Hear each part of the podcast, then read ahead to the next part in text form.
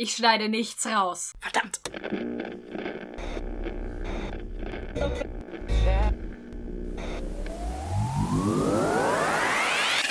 Hell yeah! Hell no!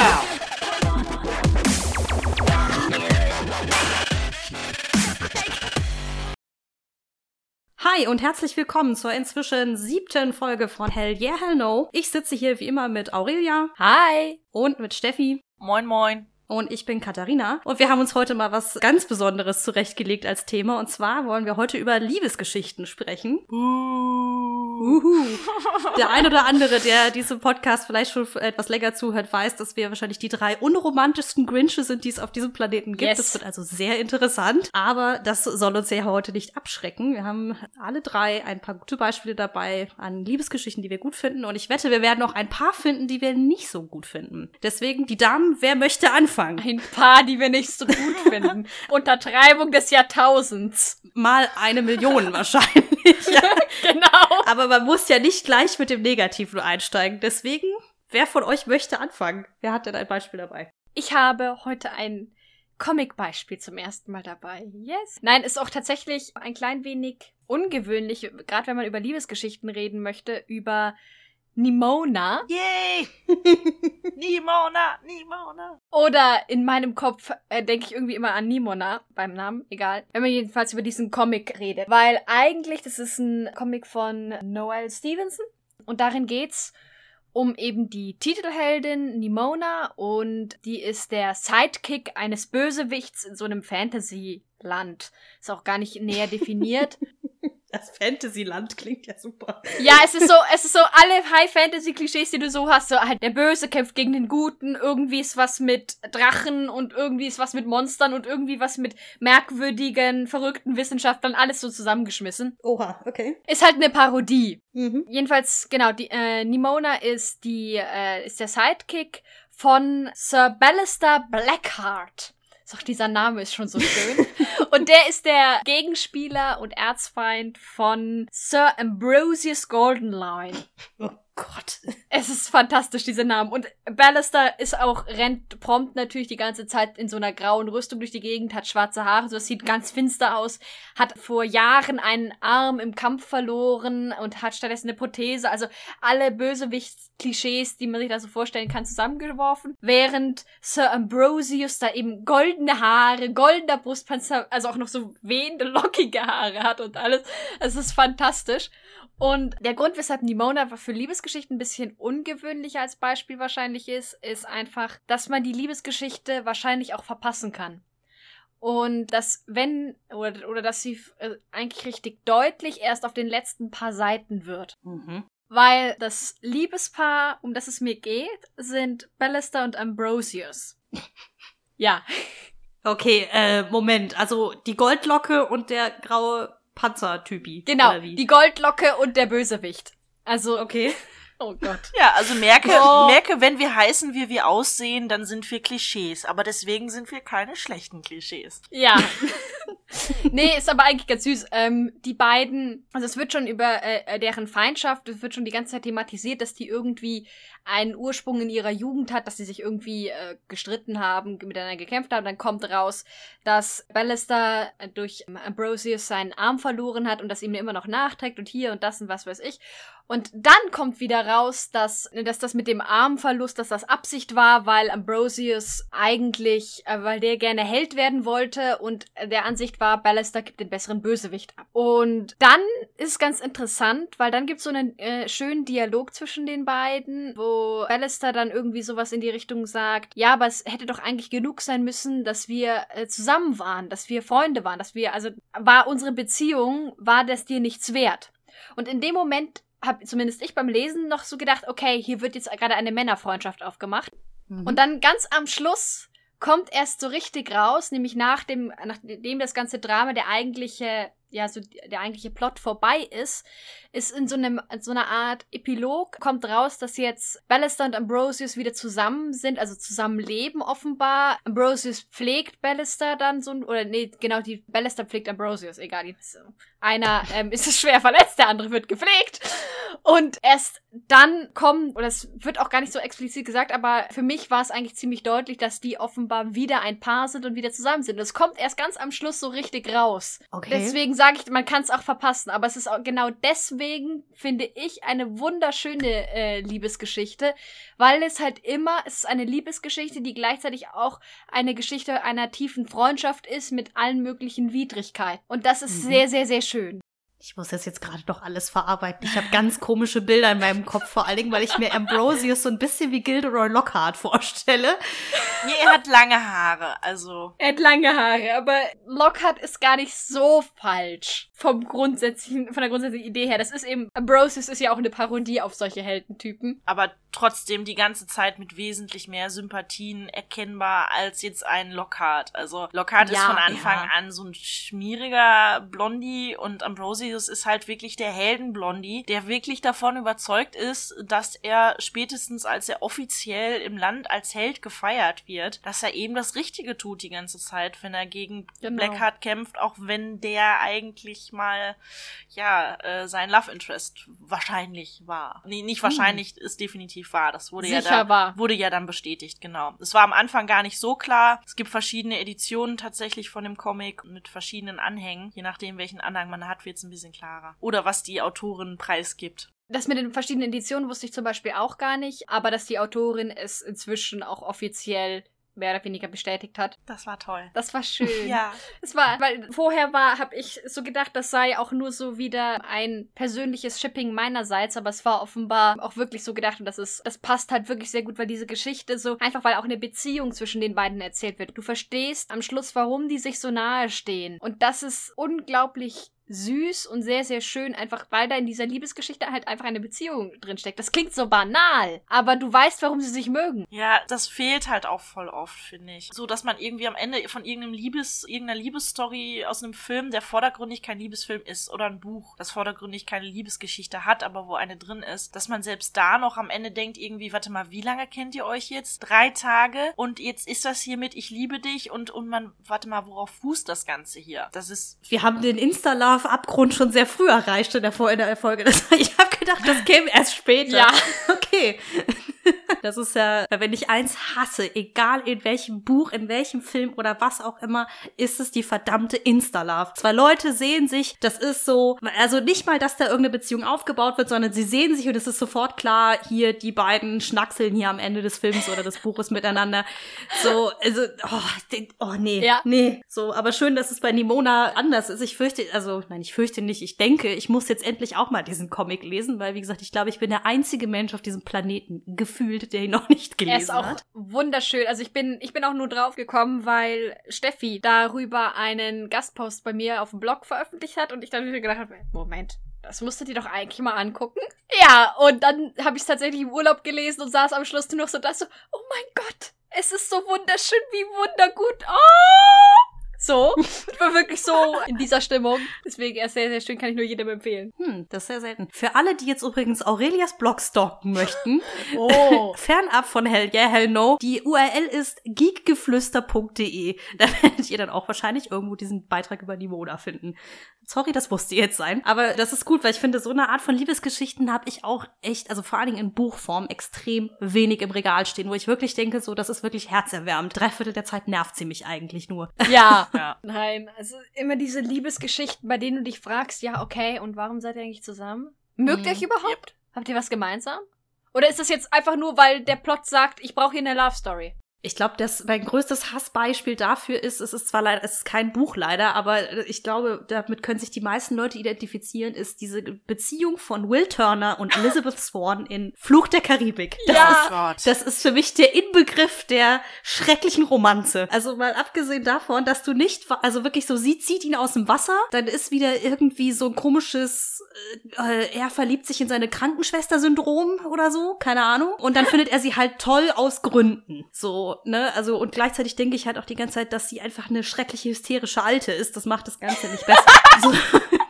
Ja, das hat man sich ja dann auch echt gefragt, ne? Ich dachte irgendwie auch, als man merkte so später, so, okay, er ist immer noch in sich verliebt. Das merkt man ja bei ihm sofort, als er am Anfang den, das Schwert überbringt, das er fertig machen sollte, beziehungsweise seinen Meister der das nie gemacht hat und sie dann schon direkt so anguckt und da wird so eine so eine Erwartungshaltung aufgebaut, wenn ihr uns jetzt sagt, dass er sie so toll findet und wir jetzt nicht sofort von ihr sehen, dass sie ihn so toll findet auf die gleiche Weise, zeigt uns doch wenigstens, dass sie es irgendwie wert ist, gemocht zu werden von ihm. Mhm. Weil er ist jetzt, das ist uns klar geworden, ein fleißiger, guter Kerl. Ja. Ja, das ist ja auch dieses, äh, Flucht der Karibik reizt sich auch ganz schlimm, dieses Klischee aus von, also diese ganzen Jugendliebe-Klischees. Du bist zusammen aufgewachsen und deswegen findest dich halt toll. Und wenn denke ich mir so, es gibt sehr, relativ viele Typen, mit denen ich aufgewachsen bin. Ihr sucht dir jetzt aus. Nein, danke. Ich habe aber auch gerade Kopfkino gehabt. Oh. Wie so eine Bestellung im Supermarkt dann, ne? Bitte einmal den, den, den und den. Äh, gibt's auch eine Rücknahmegarantie? Und ich habe gerade die ganze Zeit nur gedacht, okay, nicht schlecht, aber nein, nicht schlecht, aber nein, scheiße, erst recht nein, nicht schlecht, aber nein.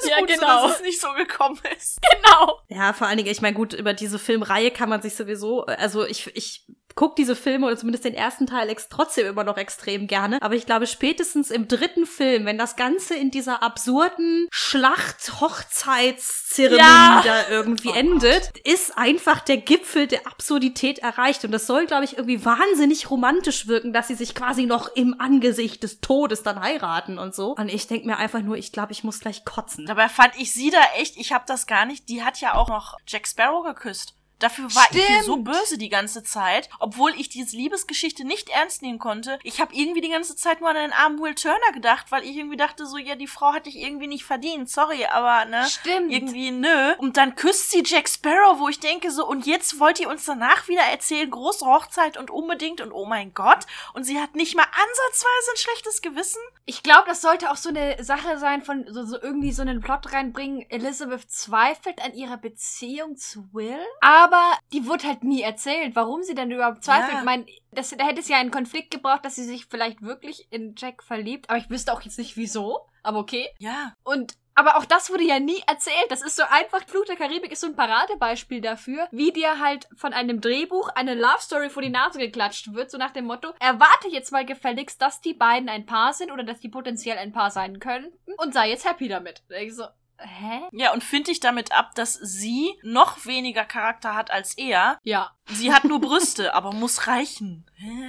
Hey, am Ende ist sie doch die Königin der Ja, Piraten. und ab und zu mal einen Badass-Spruch. Weil halt, damit dann halt auch, damit sie sich nicht Sexismus ja, also Kinder, Kindergarten Badass. Also. Ja, gut, äh, wie gesagt, ich glaube, der, der, Zug ist irgendwo zwischen Film 2 und 3 spätestens total entgleist, ne? Aber ja, auch schon diese komische Hochzeit in Teil 2. Also da ist schon irgendwie schief geht, weil ja dann die East India Trading Company auftaucht, sowas. Also ja, das also ja, ich glaube, also für mich äh, steht und fällt da einfach wahnsinnig viel mit dem Charakter Elizabeth Swan, weil ich die einfach nur fürchterlich finde, glaube ich, weil ich habe zum Beispiel Beispiel auch nie verstanden, warum Jack Sparrow auf sie steht. Ich hab's mir ja angetan, als ich im Urlaub war, in dem Flieger, mir den fünften Teil dieser Reihe anzuschauen. Das war eines der schwersten Unterfangen, dabei nicht einzuschlafen.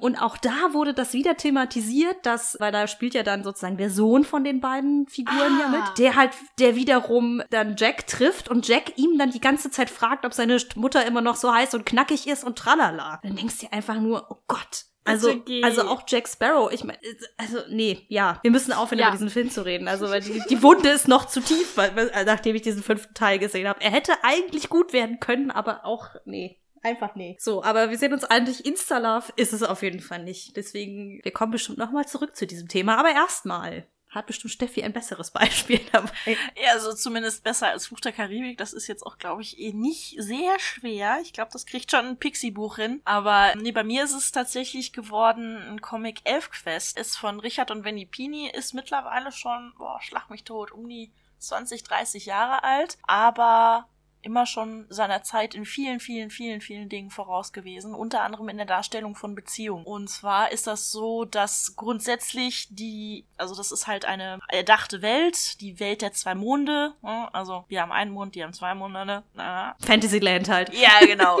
es gibt da zwar auch Menschen, aber es gibt da halt auch Elfen. So, Elfen und Menschen haben nichts miteinander zu tun, ganz im Gegenteil, sie sind sich sogar verfeindet, aber die wollen halt einfach nur ihr Leben dort fristen und dort und einfach unbehelligt voneinander und es geht um den Stamm der Wolfsreiter, der dann aufgrund dann doch eines Menschenkonfliktes seinen Heimatwald verliert, also wird abgebrannt. Okay, das klingt jetzt wie Tiere vom Talerwald. Egal.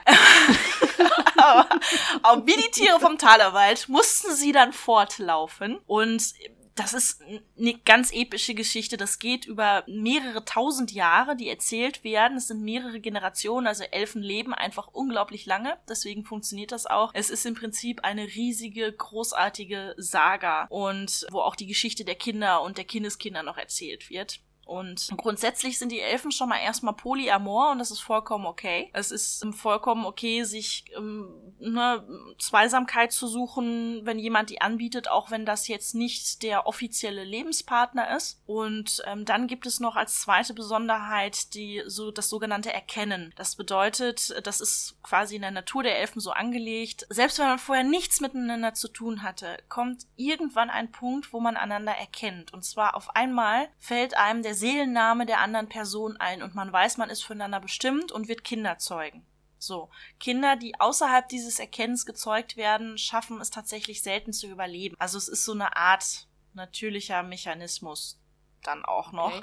Aber es existiert eben beides. Einmal das Erkennen, aber auch das vollkommen normale Nachgehen von körperlicher Liebe, aber auch Zuneigung allgemein. Also das kann nur körperlich sein, das kann auch kombiniert mit Zuneigung zu der Person allgemein sein und zusätzlich dieses Erkennen mit einer anderen Person. Also da gibt es mehrere Arten von. Also das ist erstmal schon so das Besondere und da finde ich besonders schön halt, dass diese Liebesgeschichten, die da sich immer wieder auf die eine oder andere Weise entspinnen, nicht absolut im Vordergrund stehen, sondern wirklich es geht geht um das Überleben, es geht um den Zusammenhalt, es geht um Familie, um Freundschaft und da ist die Geschichte von Ember, die Tochter des Hauptanführers und Taya oder Tyr, wie auch immer man ihn jetzt dann ausspricht im Deutschen. Ich nenne ihn jetzt mal Taya, weil irgendwie habe ich das in meinem Kopf immer so gemacht und die beiden erkennen sich nicht irgendwie sofort. Die alle anderen sind dagegen, dass die beiden was miteinander haben, weil Taya nicht dem Stamm angehört.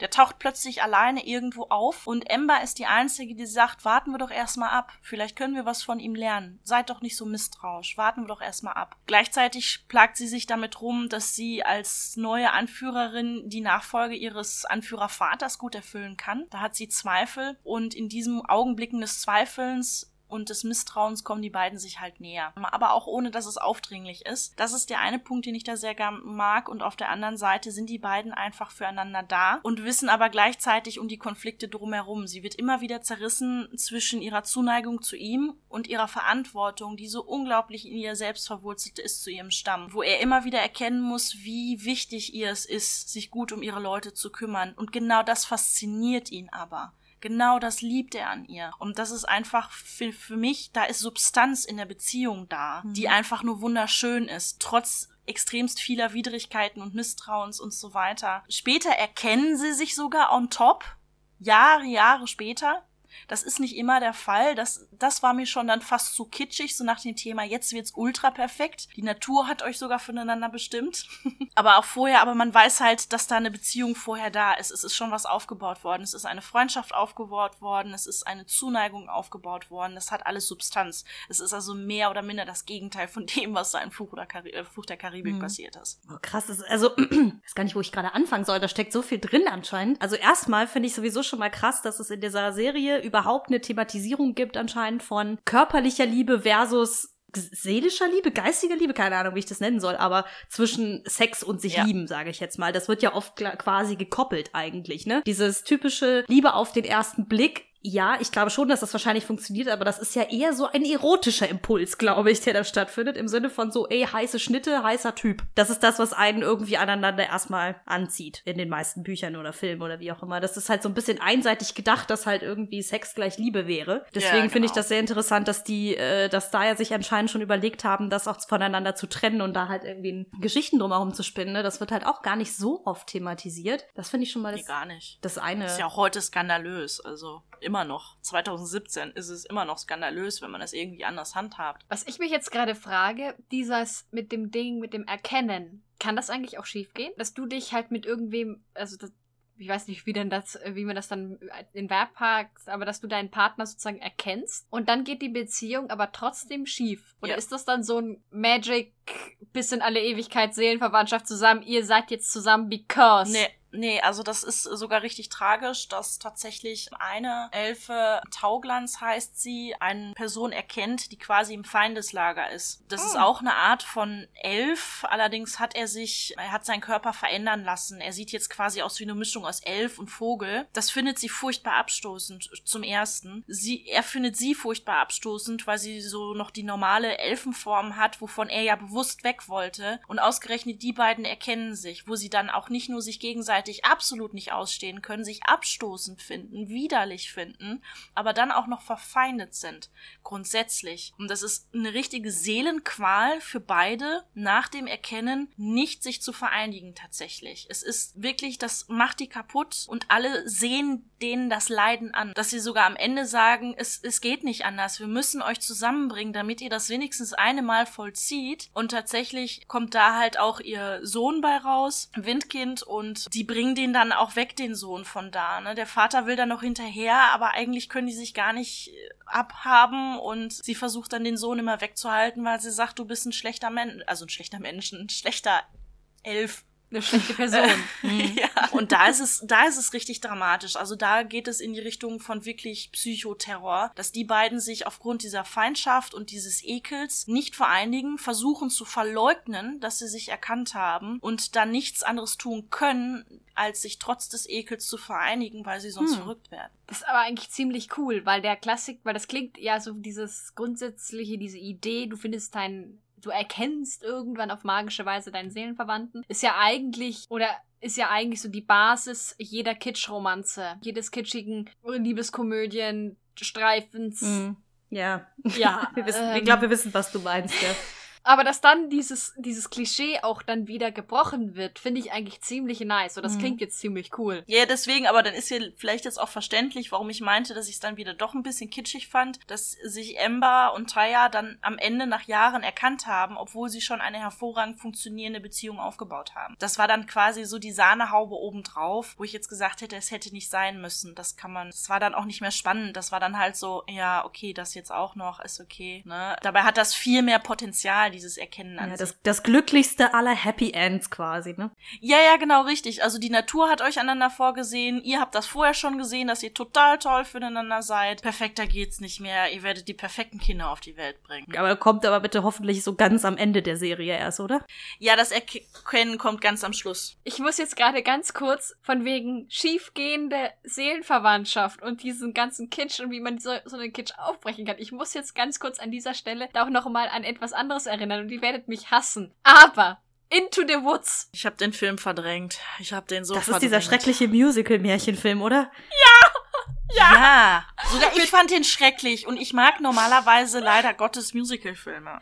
Ich kann Chris Pine seitdem nicht mehr ernst nehmen, seit er da eine Szene hat als singender Prinz mit Agony und ähm, sich das Hemd aufreißt. Also es ist fantastisch. Das Hemd aufreißen war gar nicht so. Ja, ja, doch. äh, Der, ähm, da, da haben die beiden Prinzen ein Duett mit Agony. Und mit was? Mit was? Sag Und, und, und im Hintergrund steht das Biest in seinem Turm und jault den Mond an.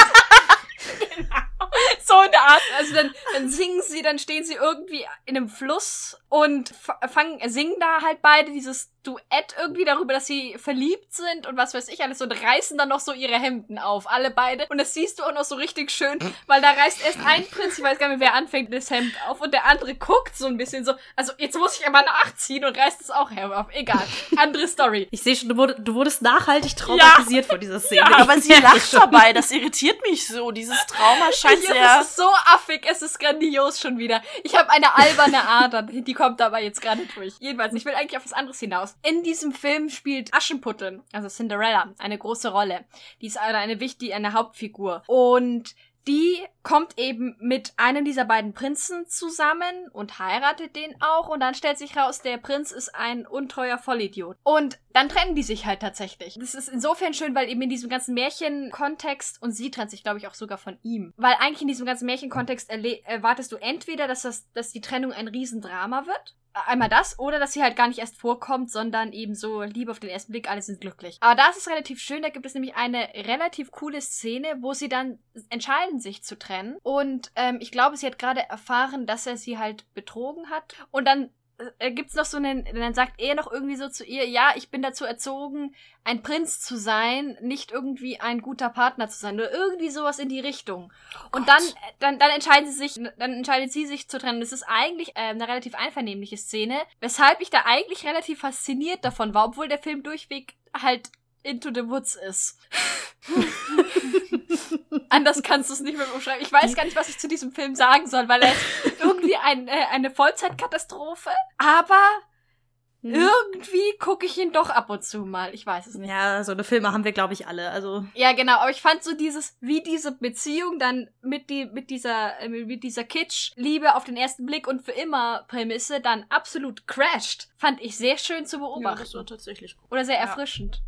Musste dann Mhm. gerade dran denken. ich musste auch ehrlich gesagt denken an von dem, was äh, Steffi gerade aus ähm, Elfquest erzählte, dass das so ein bisschen Romeo und Julia in umgekehrt ist, ne? Also nicht, bei Romeo und Julia sind sie ja auch verfeindete Clans und so, ne? Und lieben sich trotzdem.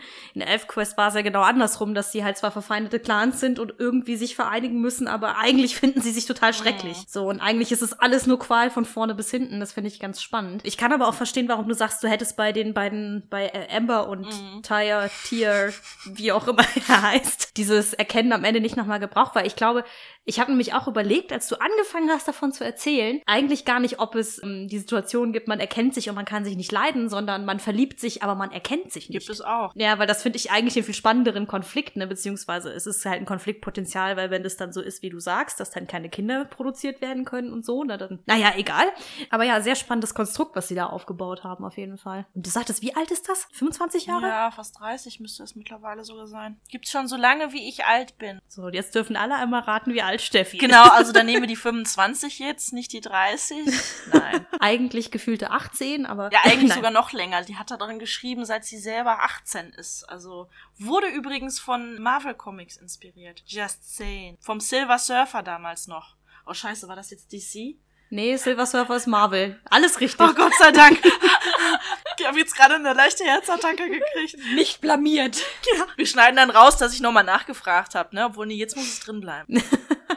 Ja, ich wollte gerade sagen. Ich schneide nichts raus. Verdammt. Ich habe die Macht über den Schnitt dieses Mal. oh Gott, unser Schicksal liegt in Aurelias Händen. Das ist immer eine schlechte Idee. Nee, aber wie gesagt, ich finde auch bei eu- euren beiden Beispielen aber eigentlich gut, das, das zeigt etwas, das mir nämlich auch immer extrem fehlt, wenn es um Liebesgeschichten geht, ist halt, dass die beiden eine Beziehung zueinander aufbauen. Und damit meine ich nicht, dass sie einander geil finden und ins Bett hüpfen wollen. Das ist so, dass es über, über dieses Körperliche hinausgeht. Das fehlt mir ganz oft. Also, dass es außer wir finden uns geil einfach nichts gibt. Dieses so, warum, was schätzt man denn an dem anderen? Das, das wird so oft nicht erzählt. Yep, das hätte ich gerne immer mal Bella Swan gefragt. Was Ja. findest du an Edward bitte geil? Weil er hat eine Entschuldigung, weil dein Blut irgendwie bla bla bla. Aber welche Entschuldigung hast du bitte? Hm. Aber es ist auch, weil dein Blut, bla bla, das Ding. Ich weiß gar nicht, ich weiß gar nicht was da die Begründung am Ende wirklich war. Aber egal. Jedenfalls, das ist ja auch im Grunde was Körperliches. Es ist, ich verstehe nach wie vor nicht, was Edward an Bella als Person, als, also sozusagen, wäre Bellas Geist in einem anderen Körper, würde er sich immer noch nur für den Körper interessieren. Oh. Hm. Weil da halt dein Blut und so. Und Dein Blut, bla bla. Und das ist echt so ein Ding in überhaupt in diesen ganzen Jugendbüchern. Deswegen kriege ich da immer so einen Anfall und versuche immer, wenn ich da was aus der Richtung lese, irgendwas mir rauszupicken, wo möglichst keine Liebesgeschichte oder möglichst wenig Lie- Liebesgeschichte drin ist, weil die romantischsten Stories sind dann halt immer die, in denen irgendwie die Protagonistin den Typen halt unglaublich scharf findet. Und dann wird ewig aus, ja oder umgekehrt, das ist halt Ja. meistens, wird aus der Perspektive der Heldin erzählt. Ja, beziehungsweise oft geht es ja auch einfach darum, dass sie der Typ, für den sie sich als erstes interessiert, ist halt der sexy Bad Boy und irgendwann vielleicht nimmt sie dann den for forever gefriendzoneden besten Freund von früher oder so, ne? Oh Gott. Wir reden hier gerade im Grunde durch die Blume über City of Bones. Ja, und Tribute von Panem, aber jetzt wollte ich die extra nicht nennen, jetzt habe ich es wieder gesagt. Okay, nach Xena ist Tribute von Panem jetzt das zweite. So, das verbiete ich mir jetzt. Und damit hast du auch schon wieder Xena erwähnt. Ich will's nur sagen. I'm a failure, I'm a failure. Da, da, da, da. Da, da, da, da. Es gibt halt so ein paar Elefanten, die im Raum stehen, an denen kommt man halt leider nicht vorbei, ne? Also ich meine, ich kann ja bis zu einem gewissen Punkt auch so ein bisschen diese Faszination dafür verstehen, dieses so äh, der heiße Typ versus der nette Typ, ne? Dass, dass so, dass diese zwei Typen sozusagen miteinander im Kontrast stehen und so weiter. Und ich meine, vor Dingen in den Jugendbüchern. Ich meine, ich meine mich zu erinnern, als ich Jugendliche war, war ich jetzt auch nicht so schrecklich vieldimensional, wenn es um Männer ging oder um Jungs ging. Ich habe mich zwar schon immer für Jungs interessiert, die ein bisschen mehr als Holzwolle im Gehirn haben, aber trotzdem hat man ja auch mal die üblichen welchen Typen findet man Heißgespräche gehabt und so weiter und so fort. Deswegen kann ich verstehen, warum diese Bücher halt auch dann ihre Zielgruppe da abholen, ne? Ja, Ja, alles ja, gut. klar, das kann ich auch gut verstehen. Der Punkt ist halt einfach nur, wenn ich, ich find's dann immer witzig, wenn ich dann online irgendwo dann lese, diese äh, Kommentare von, oh mein Gott, ist das eine tolle Liebesgeschichte? Und irgendwie so, nein, das ist eine tolle Geschichte über sexuelle Anziehung. Ist auch okay, aber es ist eine andere, das ist was anderes. Ja, wobei das gibt, es gibt es auch manchmal, beziehungsweise in der, mein, meine Gedankengang in Vorbereitung in dieser, für diese Folge war auch so ein bisschen klar, die meisten Liebesgeschichten sind natürlich immer oder sind am spannendsten, bevor das Paar zusammenkommt eigentlich, ne? Beziehungsweise wird ja klassischerweise der Weg erzählt, bis sie ein Paar werden. Ich finde es auch bei manchen Serien, also so Buchreihen oder so, echt faszinierend, wie unfassbar langweilig auf einmal ein Pärchen ist, sobald es dann endlich liiert ist. Es gibt aber auch Geschichten, wie zum Beispiel von Kai Meier, Die Krone der Sterne. Ich finde dieses, dieses Buch fantastisch, weil ich einfach tierisch auf Space Operas stehe, ne? Aber in diesem Buch gibt es auch eine Prinzessin und ihren Leibgardisten, mit dem sie halt liiert ist. Und du, ich weiß, ich weiß nach 500 Seiten immer noch nicht, warum die liiert sind. Das ist auch so, die sind zusammen, weil sie zusammen sind. Auch da ist halt so null Beziehung. Also von wegen, okay, jetzt sind sie schon zusammen. Das heißt, sie müssen ja irgendwann mal irgendwas aneinander gefunden haben, dass sie zusammengeblieben sind. Und dann macht irgendwie jeder Dinge. Aber nicht gemeinsam. Jeder Dinge. Ja, also Ja, ja. ich kann es am besten, ich glaube, ich muss es mit irgendwas kontrastieren. Ich komme gerade nur nicht dahinter. Also zum Beispiel, das ist jetzt leider ein Videospielbeispiel, aber ich finde, da war es halt für eine reife Beziehung auch schön dargestellt. In dem letzten Teil der Uncharted-Reihe, der vierte Teil ist das, da geht es nämlich auch darum, dass der, also der Protagonist Nathan Drake eigentlich in einer Ehe steckt mit seiner Frau Elena, die aber so ein bisschen festgefahren sind und beide etwas so Alltags, Alltagsfrust irgendwie schieben und er dann heimlich sozusagen auf Schatzsuche geht mit seinem äh, Bruder. Sie taucht auch so nach der Hälfte des äh, Spiels auch mal wieder auf, aber dann ist halt auch, dann wird das auch diskutiert, was da vorgefallen ist, nämlich, dass er einfach mal aus dieser Beziehung quasi ausgebrochen ist und sein eigenes Ding gemacht hat. Und das wird sozusagen erzählt, während man spielt. Das fand ich irgendwie ganz nett gemacht. Ne? Das Ganze gipfelt dann eigentlich auch in, in einem eigentlich tierisch kitschigen Pro, äh, Epilog, so mit dem perfekten Familienglück und sie haben sich dann ein gemeinsames Leben aufgebaut und so weiter. Ne? Aber dass halt in diesem Spiel das diskutiert wurde, was da in dieser Ehe gerade falsch läuft, fand ich irgendwie erfrischend. Es ist ja bei Spielen ohnehin selten, dass überhaupt mal eine Beziehung in irgendeiner Form thematisiert wird und kein, ke keine Belohnung ist, weil du die richtigen Dialogoptionen gewählt hast. ja, ist doch das. Also, Ja, wobei ich finde, das ist auch in, in, in Büchern oder auch in Filmen des Öfteren mal echt ein, ein Problem. Ist nicht in allen, aber schon in einigen. Klar, bei Spielen kommt halt immer diese spielmechanische Ebene hinzu, die ich immer dann ganz witzig finde, irgendwie so, weil dann eben so, ich habe jetzt eben das Achievement äh, Romantik bekommen, weil ich halt jetzt dreimal mit meiner Spielfigur genickt habe, als dann mein potenzieller Love Interest irgendwas von sich gegeben hat. Ich habe jetzt gerade Dragon Age 2 zum Beispiel gespielt und komplett etwas äh, in meine Entscheidungen komplett so getroffen, wie der Love Interest, den ich für eine Hawk davor gesehen hatte, wie es da dem Typen gefallen hat. Und dann halt, kaum war der weg, wieder komplett das Gegenteil entschieden. Das ist halt so etwas, was bei Spielen, was du da immer machen kannst. Das meine ich. Ach so, ja. Ja gut, das ist dann natürlich der des Erzählmechanismus, dem Erzählmechanismus geschuldet. Ne? Das ist natürlich in Büchern und Filmen Ja. so nicht möglich. Aber ich sehe schon, wir sehen uns einig, das Problem Beziehungen, Beziehungen aufbauen, Menschen kennenlernen, wird irgendwie nicht so richtig thematisiert. Aber das, das Krasse ist, wenn ich ganz, mich da ganz kurz einklinken darf, mir ist nämlich gerade noch eingefallen, dass es dann, man dann nochmal unterscheiden kann, ob man Interesse hat, da mehr zu erfahren oder nicht. Bei Fluch der Karibik ist mein Interesse tatsächlich gering, weil das so ein Kaugummifilm ist. So, das Mhm. ist Kaugummi fürs Gehirn und da muss ich nicht irgendwie noch was hinter wissen, weil das Konzept jetzt auch nicht, mich persönlich mit Piraten Karibik jetzt nicht so mega meins ist. Das mag daran liegen. Wo mich das richtig gefuchst hat, dass da die Hintergründe fehlten, weil die Liebesgeschichte in seinen Andeutungen ziemlich spannend war, war tatsächlich, jetzt haut mich, aber in einem Manga von Clamp. Oha. Manche kennen das vielleicht noch von X99 oder so. Magic Knight Ray Earth, Tokyo Babylon, wie auch immer. Magic Knight Ray Earth ist jetzt auch schon 20 Jahre alt wieder. Mm. Und da geht es darum, dass drei Schülerinnen in eine Fantasy-Welt kommen, berufen werden, mehr oder minder. Denen wird gesagt, ihr seid die Magic Knights. Ihr müsst diese Welt retten. Die Prinzessin Emerode ist in Gefahr. So, und der Böse ist der natürlich, also die Prinzessin ist blond mit einem weißen Kleid und so immer am Weinen und der Bösewicht ist halt ein schwarz gekleideter, schwarzhaariger Oberpriester namens Zagato, wo halt direkt schon in der Optik und in der Wortwahl halt schon wieder alles total festgefahren ist und wo man auch erst denkt, ja, okay, ist halt wieder am Ende gewinnen sie und bla bla bla. Da hätte ich nicht mal eine Liebesstory erwartet. Das ist einfach nur eine Heldenreise tatsächlich in dreifacher Ausführung, weil es drei Protagonistinnen sind. Und am Ende haben die mich wirklich geflasht. Und da hätte ich so gerne viel, viel mehr erfahren, weil sie dann am Ende, sie wachsen auf ihrer Heldenreise und äh, man fiebert mit denen mit, wie sie wachsen. Dann töten sie tatsächlich Zagato und die freuen sich voll, wir haben die Fantasy-Welt gerettet und yay und alles total toll und hat sich ja voll gelohnt, jetzt hier 300 Seiten lang hier ein Larry zu machen. ähm, und, und dann ist die Prinzessin auf einmal sauer und die rastet richtig aus. Und auf einmal wird die Prinzessin böse und versucht, die drei Magic Knights zu töten. Was? Ja, und das war halt etwas, und da ist nichts aufgebaut worden auch, aber der Grundansatz der Story war geil. Sie hat sich verbotenerweise, und das darf sie nicht, sie darf sich von ihrer Aufgabe, diese Fantasy-Welt zusammenzuhalten, nicht ablenken lassen. Also eigentlich ist sie so eine Art Zolibat unterlegt. Sie hat sich aber in ihren Oberpriester Zagato verliebt. Da es aber so ist, wenn die Welt auseinanderbricht, automatisch die Magic Knights gerufen werden, wogegen sie gar nichts tun kann, hat er sich gegen diese Magic Knights gekämpft, um zu verhindern, dass sie sie wieder an ihren alten Platz setzen, weil er irgendeinen Weg gesucht hat, mit ihr zusammenzubleiben, genauso wie sie das gewollt hat. Und deswegen ist sie sauer. Die Magic Knights, die lieben drei Mädchen, haben ihre große Liebe getötet und deswegen geht sie am Ende auf die los. Und zwar so sehr, bis sie in nichts anderem äh, eine Lösung findet als in ihrem eigenen Tod oh Gott. dann sitzt du am Ende dieses Mangas so da so, was, was, was ist hier passiert? Wow, oh mein Gott, da war ich echt weg. Also da habe ich echt, muss ich sagen, da habe ich, gut, ist ja schon eine Zeit lang wieder her, aber ich habe echt geheult damals. Das war die ganze Zeit so eine Feelgood-Story und auf einmal, boom, boom, boom, zack, oh mein Gott. Und da hätte man gerne mehr die Hintergründe erfahren. Ja, ich kann mich erinnern, ich habe die Manga, Mangas ja damals auch gelesen, dass ich ähnlich äh, schockiert zurückgeblieben bin, stimmt. Ist, ich hatte die Geschichte nur nicht mehr ganz so gut parat wie du jetzt, aber das ist alles auf einmal so völlig aus den Fugen gerät, daran kann ich mich auch noch erinnern. Aber das ist bei Clamp ja häufiger so, dass da plötzlich irgendwie die Scheiße den Ventilator trifft und sich Ja, aber normalerweise großflächig verteilt. drücken die damit schnell. Entschuldigung.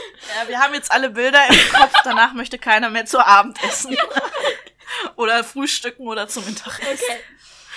Ja, aber es ist doch so. Ich meine, das, äh, das ist so ein Phänomen, das ich ohnehin eher aus den Manga oder aus, den, äh, aus Mangas und Animes kenne, dass plötzlich alles eskaliert. Also gerade in diesem Bereich Fantasy irgendwie. Die, diese, diese de deine Erwartungshaltung total zerbrochen wird eigentlich. Ich weiß nicht, ob das daran liegt, dass es halt einfach aus einem anderen Kulturkreis kommt, sozusagen ursprünglich, oder die Erzähltradition in Japan eine andere ist als bei uns, aber da gibt es manchmal wirklich so Momente, wo du denkst, so Moment, Moment, was habe ich hier gerade nicht mitgekriegt? Was? Hä? Was ist hier los? Deswegen, ich kann mich da sehr gut hineinversetzen, was du gerade erzählt hast. Ja, wobei da auch, glaube ich, grundsätzlich so Fantasy, äh, dafür anfällig ist, dass du plötzlich so aus dem Nichts da, da stehst und denkst so, wait, wait, wait, wait, wait, wait, hier ist gerade die Kacke am Dampfen. Wie ist das passiert? Was? Moment. Also das ist da vielleicht noch mal auch gerade im, im Manga vielleicht extremer, aber ich glaube, dass da ist auch dieses ganze äh, Fantastische einfach, weil du immer die It's Magic Bitch Karte ziehen kannst, relativ anfällig dafür. Ja gut, aber das dürfte ja eigentlich an der grundsätzlichen Liebesgeschichte nichts ändern, ne? Also die Emotionen, nee. die auf dem das Ganze passiert, sind ja alle die gleichen. Nee, nee, klar. Also in dem Fall mit der, äh, gerade mit dieser Love Story ist das auch sicher einfach merkwürdig. Mhm.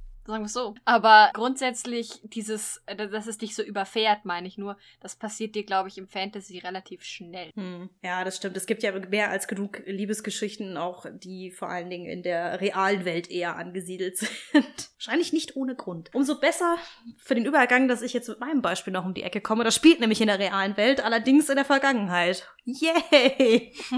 Und zwar äh, hat diese, das ist auch ein Buch, das im Deutschen diesen unsäglichen Titel hat, Die Kavaliersreise. Im, ah, Monty. Ja, im Original heißt das gute Stück The Gentleman's Guide to Vice and Virtue. Ich finde diesen Titel übrigens deswegen schrecklich, weil ich mit dem Wort Kavalier was ganz fürchterliches verbinde, nämlich irgendwie so einen aufschneiderischen Shovi-Typen. Und in dem Moment, in dem ich das sage, fällt mir auf, dass Monty genau das ist eigentlich am Anfang. Ich dachte auch gerade, okay, also der gute Hurt ganz schön rum. genau, also es spielt irgendwann oder es beginnt in England irgendwann im 18. Jahrhundert. Das wird nicht genau definiert, da steht einfach nur 1700 Pünktchen, Pünktchen, Pünktchen. Und zwar geht es um Henry Montague, genannt Monty, der der Sohn eines englischen Adligen ist, der zu Beginn der Geschichte aus dem Eton College geflogen ist, weil es da zu Unstimmigkeiten gekommen ist. Was genau davor gefallen ist, erfährt man halt im Laufe des Buches. Er hat sich auf jeden Fall zu Beginn erstmal mit seinem besten Freund Percy ganz gut einen hinter die Binde gegossen und die beiden wachen total verkatert auf und sollen an diesem besagten Tag zu einer sogenannten Grand Tour aufbrechen. Das ist sozusagen eine, eine sehr lange äh, Interrail-Fahrt, äh, wo es damals noch gar keine Züge gab, aber sozusagen, wo sie den Kontinent bereisen und sich kulturelle Stätten anschauen, bevor Monty dann nach einem Jahr zurückkehren muss in sein Elternhaus, um dann sozusagen der nächste Lord of Schnissendissen zu werden. Ich habe leider vergessen, wie das Kaffee ist, aus dem sie kam. Lord of Schnissen wissen. so. Und diese Vorstellung halt später sozusagen, also er soll sich einmal kräftig die Hörner abstoßen und dann als geläuterter Erwachsener dann nach Hause kommen. Und die Vorstellung findet er ganz fürchterlich. So, und in bester Suff-Manier geht's auch eigentlich direkt am Anfang einmal los, dass er sich halt in Paris am Königshof in Versailles erstmal tierisch daneben benimmt und so ziemlich mit allem anbandelt, was da nicht bei drei auf den Bäumen ist, Männlein wie Weiblein, und sich damit ziemlich in Schwierigkeiten bringt, weil er nämlich sozusagen eine Dame in Versailles kennenlernt, die ihn dann in ein Hinterzimmer führt, wo er wiederum ein Objekt entdeckt, das er einfach aus Lust und Laune klaut, aber das hat leider dann dem Herzog von Orléans gehört, der ihm dann den dementsprechend hinterher jagen wird, den, das Rest des, den Rest des Buches entlang. Das ist sozusagen die Hauptgeschichte. Warum ich es aber mitgebracht habe, ist nämlich eigentlich die Liebesgeschichte zwischen Monty und seinem besten Freund Percy, die ich tatsächlich ganz schön fand. Und das sag ich, die eigentlich überhaupt nicht so auf diesen Fluff in Liebesgeschichten steht, aber da hat's für mich irgendwie ganz gut funktioniert, weil auch da die beiden, ja, sie haben halt diesen gemeinsamen Background, weil sie zusammen aufgewachsen sind und so weiter und so fort. Es geht aber halt auch ganz viel darum, warum ihre Beziehung zueinander auch nicht funktioniert. Also, weil für Monty ist schon relativ früh klar, dass er halt auf Percy steht und dass er gerne mit ihm was hätte, was natürlich auch gesellschaftlich etwas problematisch ist. Aber er scheitert quasi an sich selber, weil er nicht in der Lage ist, das zu kommunizieren. Und Percy natürlich dem dementsprechend auch immer ein bisschen so, äh, ich weiß nicht, was passiert hier gerade, äh, ich glaube, ich muss weg unterwegs ist. Ne? Also es geht ganz viel um die fehl fehlgeschlagene Kommunikation zwischen den beiden. Aber auf der anderen Seite sind sie auch trotzdem irgendwie füreinander da. Also Percy nimmt Monty in seiner ganzen Besauferei und Hurerei irgendwie doch noch irgendwie hin und rückt ihm auch mal den Kopf zurecht, wenn es dann nötig ist. Und genauso ist halt auch Monty für ihn halt irgendwie da. Der große Konflikt zwischen den beiden besteht eigentlich darin, dass halt herauskommt, dass Percy Epilepsie hat, was ja nicht heilbar selber ist. Und Monty am Anfang mit dieser Krankheit überhaupt nicht umgehen kann. Also weil er halt einen Anfall sozusagen miterlebt und nicht weiß, was zu tun ist und dann eigentlich erstmal einen Weg sucht, sozusagen seinen Freund von dieser Krankheit zu heilen, bis er halt irgendwann einsehen muss, er kann ihn nicht heilen, er muss ihn so nehmen, wie er ist. Also es geht ganz viel darum, den anderen akzeptieren zu lernen, so wie er ist in dieser Geschichte. Ich glaube, das, das fand ich irgendwie als Botschaft halt ganz schön, weil sie sozusagen miteinander wachsen und in diese Beziehung hineinwachsen und nicht einfach irgendwann beschließen, so wir sind jetzt so weit. So, deswegen habe ich dieses Beispiel heute einmal mitgebracht. Finde ich auch sehr schön. Also ich finde da auch gerade toll, dass die beiden, ähm, dass man immer wieder merkt, wie die aneinander vorbeireden. Das stellt sich dann immer mit dem heraus, was man aus Montys Sicht erfährt, weil das ja aus seiner Doch, es wird aus seiner Sicht geschrieben, genau. ja, aus Montys, genau. Ich habe jetzt gerade Monty, Percy, immer diese I-Namen. Immer diese I-Namen. Nee, ich konnte es mir auch Ja. nur merken, weil ich das Buch zuerst als äh, Hörbuch gehört habe in, äh, in englischer Sprache, was übrigens fantastisch ist, weil der Sprecher nicht nur diesen fantastischen britischen Akzent hat, den ich total super finde, sondern er einfach auch Montys Verpeiltheit extrem gut rüberbringt in seiner Art vorzulesen. Deswegen, weil der Typ ist nämlich hochgradig verpeilt. Ja, das stimmt. Nee, und da kommt das halt, aber er versucht sich halt immer einerseits aus gesellschaftlichen Gründen seine Zuneigung zu Percy auszureden, was ich völlig nachvollziehbar, also soweit ich das nachvollziehen kann, finde. Und das ist einmal der eine Punkt, wo man Verständnis für hat und wo man dann sagt, Mensch, das ist schade, man bekommt das Gefühl, ihr mögt, mögt euch echt sehr. Und dann auf der anderen Seite aber auch das Problem, dass die beiden nicht komplett zueinander ehrlich sind, obwohl sie viel miteinander schon durchgestanden haben und sehr füreinander da sind. Und das riecht beide lustigerweise ähm, immer wieder auf. Die enttäuschen sich gegenseitig, wenn herauskommt, das hast du mir gar nicht gesagt. Mhm, stimmt. Ja, also diese, die Epilepsie wurde ja zum Beispiel verschwiegen. Genauso wie jetzt, ja gut, wir setzen ja eh wieder eine Spoilerwarnung, genauso wie verschwiegen worden ist, dass der Vater von Monty ihn nach Strich und Faden verprügelt hat. Und er behauptet hat, das wäre irgendwie eine Prügelei am Eton College gewesen oder so. Mhm. Ne? Was ihm auch, was er weiß, eher geglaubt wird als alles andere. Ja. Und das wussten die beiden voneinander nicht. Und ich fand das so anrührend, dass aber auch Raum gelassen wurde, enttäuscht zu sein. Ich finde das furchtbar anstrengend, wenn in Liebesbeziehungen da in so, so Kitschkram immer alles sofort verziehen wird. Und alles ist in Ordnung und ich nehme mich so wie ist und alles toll, toll, toll. So, und die beiden waren aber echt knatschig miteinander. Mhm. Mehrmals. Und das, das, das ist finde ich halt realistisch und klasse und mutmachend, dass nur weil man mal richtig knatschig aufeinander ist, dass das nicht irgendwie das Ende von allem bedeuten muss, sondern dann rauft man sich wieder zusammen und findet neue Wege. Und was du sagtest, wächst gemeinsam. Das ist äh, sehr schön zusammengefasst auf jeden Fall. Ja, weil ich finde nämlich auch schön bei den beiden, du merkst einfach, es gibt ganz viele Aspekte am jeweils anderen, die sie auch echt blöd finden. Klar, für Percy ist klar, er hat einen besten Freund, Schrägstrich, Love Interest, der halt einfach mal viel zu viel säuft und halt stellenweise notgeiler Bock ist. Und er findet das auch nicht geil. So. Und das wird, Ja, und genau. das wird auch thematisiert. Und das ist nicht dieses so, er ist mein Schatz, er ist einfach perfekt. So, und das halt, ich, wie gesagt, ich, überhaupt finde ich in dem ganzen Buch auch vor allen Dingen Montys Reise eigentlich ganz gut beschrieben, weil er, er merkt das gar nicht, wie er ist, glaube ich, am Anfang des Buches. Oder bis drei Viertel des Buches merkt er nicht, wie er eigentlich drauf ist. Dass er eigentlich ein wahnsinnig egoistischer Idiot ist die meiste Zeit. Und erst in dem Moment, wo er das überwinden lernt, wird das mit der Beziehung überhaupt erst wahrscheinlich mal von gesellschaftlichen Problematiken komplett abgesehen. Also das ist auch noch so eine Ebene. Ich finde es gut, dass sie es mit thematisiert haben in dem Buch, weil so ganz ohne wäre es, glaube ich, echt unglaubwürdig gewesen, dafür, dass es dann im 18. Jahrhundert spielt. Aber klar könnte man jetzt hingehen und sagen, ja, aber das ist ja alles nicht realistisch, ne? Aber die Substanz an Beziehungen, die da erzählt wird in dem Buch, finde ich super. Deswegen äh, unausgesprochen, äh, nee, unausgesprochen, uneingeschränkte Empfehlung für alle, die auf der Suche nach einer Unausgesprochene Empfehlung, zu spät. unausgesprochene Empfehlung für alle, die mal irgendwie leichte Kost mit ein bisschen Humor benötigen. Sehr, sehr lesenswert auf jeden Fall. Was ich da jetzt aber gerade schön finde, mein, ich habe es nicht gelesen oder gehört oder irgendwas, aber weil sie da wieder haben wir im Grunde so eine Sache, dass wenn wir über Liebesbeziehungen wirklich als Liebesgeschichten, äh, also äh, Liebesgeschichten wirklich als Liebesbeziehungen reden, dass wir alle drei da so sehr daran hängen, dass halt auch tatsächlich diese Beziehungen erzählt werden, dass auch die Bindung dieser beiden Personen, um die es geht, halt auch wirklich erzählt wird. Und zwar mit den guten wie den schlechten Seiten. Eben gerade, dass die beiden sich ja offenbar auch zum Teil gegenseitig in Wahnsinn treiben und eben sich nicht alles sagen, weil sie eben ja einfach Menschen sind und Unsicherheiten haben und Probleme haben Hm. und Gott weiß was. Das hat mich ehrlich gesagt aber nicht gewundert. Also, dafür kennen wir drei uns ja jetzt schon eine Weile, dass wir da ungefähr ähnlich ticken. Aber ich Klar. weiß, was du, ich weiß, was du meinst. Ja, es ist, zieht sich so durch durch die gesamte Sendung. Es gibt auch so ein schönes Lied in einem Musical namens Avenue Q. Da singt sie, äh, da singt eine der Figuren mal: The more you love someone, the more you want him dead. so. Wo sie genau darauf anspielt, Okay. dieses, wenn du, wenn du jemanden liebst, dann treibt er dich manchmal auch komplett zur Weißglut. Und das ist zum Beispiel ein Aspekt, den ich in Liebesgeschichten meistens ganz interessant finde. Also wenn auch diese Momente erzählt werden, wenn nicht alles perfekt und Sahnewölkchen ist, wollte ich schon sagen. Sahnewölkchen. Frag mich nicht, was in meinem Kopf heute los ist. Regenbögen und Sonnenschein, eitel Sonnenschein und so weiter. Bei Sahnewölkchen muss ich irgendwie an Kuchen denken. Das finde ich eigentlich sehr positiv und schön. Also von daher passt es eigentlich wieder. Oh Gott, also schmeißt mich weg. Manchmal weiß ich auch nicht, wie, wie mein Gehirn diese Synapsengänge herstellt. ja, also. Das kann man sich, glaube ich, hier bei uns allen drei ab und zu mal fragen. Deswegen bist in guter Gesellschaft. Ja, aber bei, bei mir kommen manchmal die größten, der größte Schwachsinn mal raus. Also wirklich, jetzt ob mein Gehirn auf halbem Weg vergessen hätte, was es eigentlich sagen wollte. Egal. Bevor wir aber hier weiter entgleisen, würde ich sagen, kommen wir zu unserer allseits beliebten Abschlussfrage, denn wir haben nämlich schon die Stunde voll.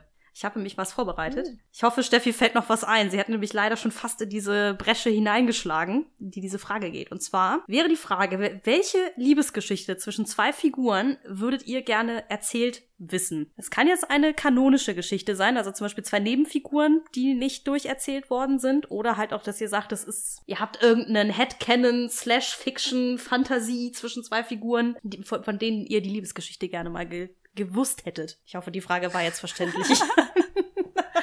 ja, sie war verständlich. Ich finde sie nur gerade gerade ziemlich schwer.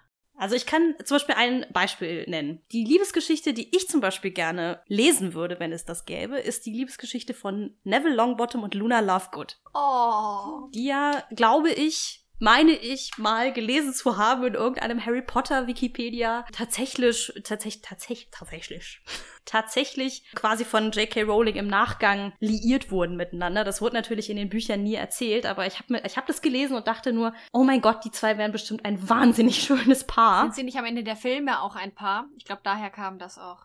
Ich weiß es nicht mehr genau, ehrlich gesagt, aber Egal. ich stelle es mir einfach nur wahnsinnig toll vor, wie sie einfach die äh, irgendwie selbstbewusste, aber verwirrte ist und er so dieser ängstliche, nachdenkliche Typ, dass die sich super gut ergänzen würden, glaube ich. Das wäre, glaube ich, echt eine schöne Liebesbeziehung. Ja, stimmt. ich bin immer noch am überlegen. Wie gesagt, ihr dürft auch gerne irgendein Fan-Favorite nehmen. Sirius und Remus oder Spock und Kirk. Verdammt!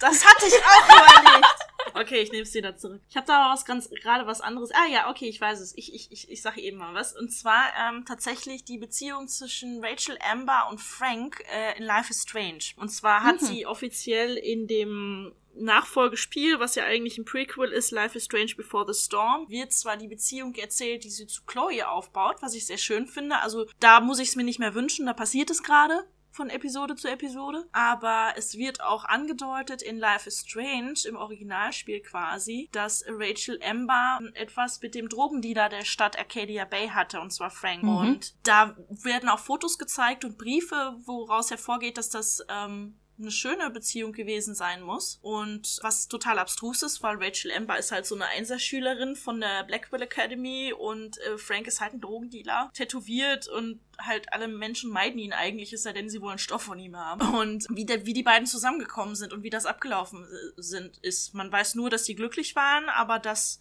am Ende es auseinandergekracht ist, weil er irgendwie im Suff wohl allzu heftig geworden ist. Und die wirkten aber auf den Bildern und von den restlichen Informationen her sehr glücklich, was aber ein ungewöhnliches Paar ist. Und mhm. da hätte ich das gerne gewusst. Das klingt echt nach einer sehr, sehr ungewöhnlichen Geschichte, dass es also dass das überhaupt dann funktioniert ja. haben yep. können sollte. Das, hm. Das finde ich gerade echt schwer, weil ich bin so ein, so ein unromantischer Grinch, ja, wie gesagt. Und ich finde eigentlich ganz oft, also wenn ich dann tatsächlich mal da sitze und etwas lese, etwas gucke oder so und ein paar schippe, dann werden, kommen die normalerweise auch zusammen, weil es so offensichtlich ist, dass die zusammengehören dass es gar keinen Ausweg mehr gibt.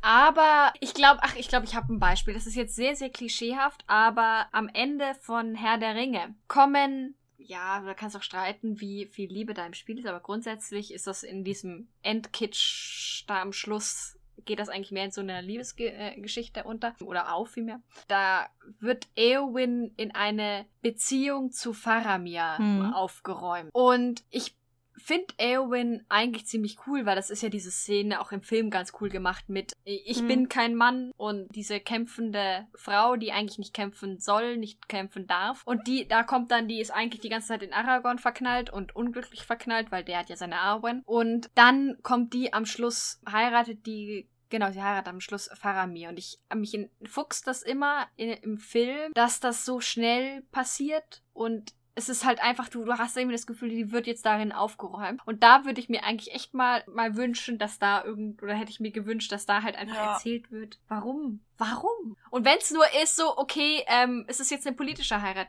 finde ich auch gut, aber nur einfach dieses, Da kannst dich ja dann freuen, Warum dadurch, dass mir? Amazon ja jetzt die Filmrechte am Herr der Ringe gekauft hat. Ich, ich weiß nicht, ob ich mich Äh. darüber freuen soll. ich find's nicht gut. Ich glaube, ich werde mich darüber auch nicht freuen. Aber tatsächlich, hast du denn den Herr der Ringe gelesen? Also ganz doof gefragt. Vor Ewigkeiten. Ich habe das auch alles, deswegen ist da, bewege ich mich beim, bei den Büchern auch relativ auf dünnem Eis, weil das sehr, sehr lange her ist. Ja, ich habe es mich noch ein bisschen präsent. Ich meine, es ist jetzt auch immer noch etwas unbefriedigend, was da geschildert wird, aber da hat sogar Herr Tolkien selber mehr Vorlage geliefert, weil in der Romanvorlage von Die Rückkehr des Königs wird tatsächlich ein bisschen erklärt, warum die zwei miteinander verbandelt sind. Das ist leider nur ein Kapitel von so 20, 30 Seiten, was ja beim Herr der Ringe schon viel ist, aber es macht tatsächlich sogar Sinn, Mhm. dass die zusammen sind. Aber du hast schon recht, es wäre tatsächlich eigentlich auch eine schönere Liebesgeschichte wahrscheinlich oder eine interessantere als die von Aragorn und Arwen. Die ist so langweilig. Also ich würde sie komplett langweilig finden, wenn es nicht Aragorn wäre. Also das ist halt. Ah. Ja, es ist halt Aragorn und Aragorn ist halt ein Held und wer, ach Gott. Aber es ist halt die ganze Zeit, irgendwie wird dieser Liebesgeschichte so viel Raum gegeben und ich denke mir die ganze Zeit, es passiert einfach nichts. Ja, das ist auch wieder so ein Fall von, warum mag er sie eigentlich? Außer, dass sie halt da ist und sie ist schön Ja. und. ah, Und elfenhaft und, und irgendwie halt Arwen. Und ah, sie ist halt Arwen. Das ist die Begründung für diese Liebesgeschichte. Yay! dein Blut und bla bla. genau, dein Blut und bla bla. Das ist wahrscheinlich so das Motto dieser Folge. Ich finde, wir sollten noch zum Ende kommen. Bevor wir aber hier jetzt den Löffel abgeben für, für diese Folge, haben wir noch eine kleine Information. Und zwar wollen wir dieses Jahr zum Ende sozusagen eine kleine Umfrage starten, was ihr sozusagen an Feedback für uns habt. Was findet ihr gut an unseren Folgen? Was findet ihr schlecht? Was würdet ihr euch wünschen? Oder welche Themen hättet ihr vielleicht, die euch Spaß machen würden, uns dabei zuzuhören, wie wir uns darüber auslassen? Die, äh, die Folge geht ja hier am 10.12. online. Dementsprechend startet die Umfrage am 11.12. und läuft bis zum Sonntag, den 17.12. Also ihr habt eine Woche Zeit mitzumachen. Das Ganze ist anonym, also immer raus damit, keine falsche Bescheidenheit, weil irgendeiner euren Namen rausfinden könnte. Ihr werdet darüber wahrscheinlich, also ihr werdet das wahrscheinlich auf Twitter oder auf Facebook auf unseren Seiten halt einfach sehen, weil wir es da teilen werden. Und wir würden uns natürlich freuen, wenn ihr mitmacht. Genauso wie wir uns wie jedes Mal freuen über Kommentare und andere Anregungen über unsere Webseite, auch auf Twitter, Facebook oder natürlich auf iTunes. Dementsprechend haut raus, was das Zeug hält. Und ansonsten, Ich möchte auch anmerken, wir haben jetzt auf iTunes unsere allererste Rezension bekommen. Das gehört gefeiert. Ja, vielen Dank auch nochmal dafür. Stimmt, das hat uns allen dreien sehr den Tag verschönert, diese, diese Rezension. Toll, jetzt kann, funktioniert aber meine, meine äh, Ableitung, würde ich schon sagen. Meine Abmoderation nicht mehr. Abzweigung, Leitung, ähm, Abfahrt. mm. Es tut mir sehr leid. Vielleicht funktioniert sie doch. Es ist alles ruiniert. Also alles Ja. wie immer. Wir hören uns dann wahrscheinlich im nächsten Jahr erst wieder, nämlich äh, Anfang Januar. Wir wünschen euch allen ein schönes Fest und einen guten Rutsch. Ich denke, da spreche ich für uns alle drei, oder? und würde sagen, wir sehen uns dann. Tschüss. Tata. Tschö.